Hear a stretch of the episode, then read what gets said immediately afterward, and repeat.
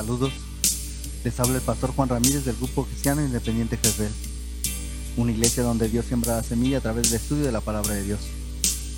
¿Anhelas un encuentro personal con Jesús? ¿Conocerle mejor? Aplica los principios bíblicos a tu vida y Él la transformará. Te presento una semilla de reflexión para tu día. Tu vida se escribe hoy. Cuando echamos un vistazo a nuestras fotografías de los años pasados, generalmente escogemos aquellas en las que el tiempo se paró por un instante y volvemos a vivir esos momentos.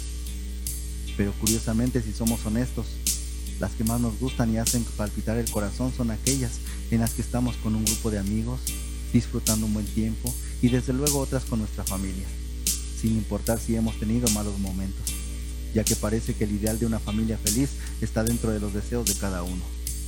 Siempre tenemos situaciones que nos distraen y acabamos en lo cotidiano, envueltos en muchas responsabilidades y diferentes actividades, dejando siempre de lado el compartir y el arte del buen vivir. De pasarnos un tiempo junto a los amigos, la familia, compañeros de trabajo.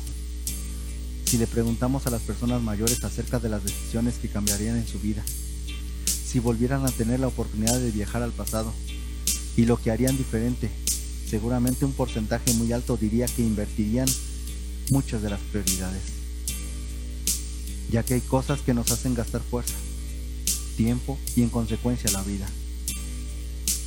Llamó mi atención el otro día la noticia que Bonnie Ware, una enfermera australiana experta en cuidados paliativos para enfermos terminales, ha escrito un libro en el que revela sus confesiones de lo que ha visto en los últimos años, pero sobre todo oído y la idea del libro surgió luego de la revolución que provocó su blog en internet titulado Arrepentimiento de los moribundos. Este libro contiene las cinco principales cosas de las que las personas se arrepienten antes de morir, describiéndolas con amplitud y profundidad. Según ella cuenta, la gente madura mucho cuando debe enfrentar su prioridad, o sea, su propia mortalidad. Cada persona experimenta una variedad de emociones que incluyen negación, miedo, arrepentimiento y eventualmente aceptación y sin embargo cada uno de los pacientes siempre encontró su propia paz interior antes de partir. En resumen, les comparto las cinco cosas en las que se puede concentrar el libro. Número 1. Ojalá hubiera tenido el coraje de hacer lo que realmente quería hacer y no lo que los otros esperaban que hiciera. Número 2. Ojalá no hubiera trabajado tanto. Número 3. Hubiera deseado tener coraje de expresar lo que realmente sentía. 4. Habría querido volver a tener contacto con mis amigos. Y 5.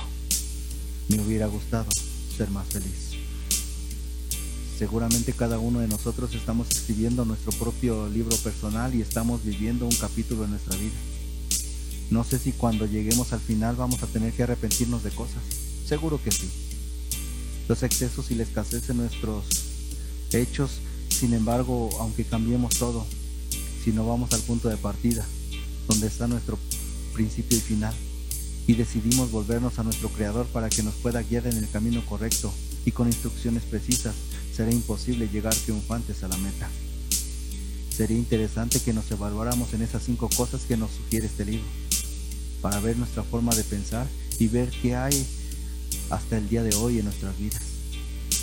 Lo curioso es que cuando caminamos con Dios, Él nos llama amigos y nos enseña que muchas veces en la vida haremos cosas que tal vez no es lo que queríamos hacer, pero luego entendemos porque hemos tenido que ir por ese camino que al final tiene más recompensas, con un llamado al esfuerzo diario y a decir lo que es justo y con prudencia para no herir a los otros y desde luego amar a los demás hasta dar nuestra vida por ellos. En pocas palabras, solo decirte que todo en la vida se va complicando por nuestros razonamientos, ideas preconcebidas, conceptos adquiridos, opiniones de otros. Pero en realidad todo es más sencillo de lo que realmente vivimos y que nuestro caminar con Dios al final de cada día nos puede llevar a ser felices porque solo en su voluntad está la verdadera felicidad. ¿Sabes? estamos a tiempo para corregir,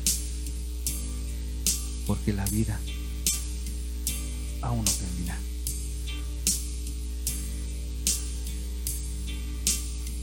Has escuchado una semilla de reflexión para tu día de parte del pastor del Grupo Cristiano Independiente Jezreel, Juan Ramírez. Si quieres volver a escucharla, dirígete a la página de Facebook del Grupo Cristiano Independiente Jezreel, Dios siembra la semilla. Nuestros servicios son los domingos a las 8 de la mañana y a las 5 de la tarde. Estudio bíblico los jueves a las 5.30 de la tarde. Liga de jóvenes los sábados a las 6 de la tarde. Reunión de varones los lunes a las 7.30 de la noche. Te esperamos en la calle Víctor Ramírez Godoy, número 55A de la colonia La Loma, en Valle de Santiago, Guanajuato. Ah, y recuerda, somos una iglesia donde Dios siembra la semilla.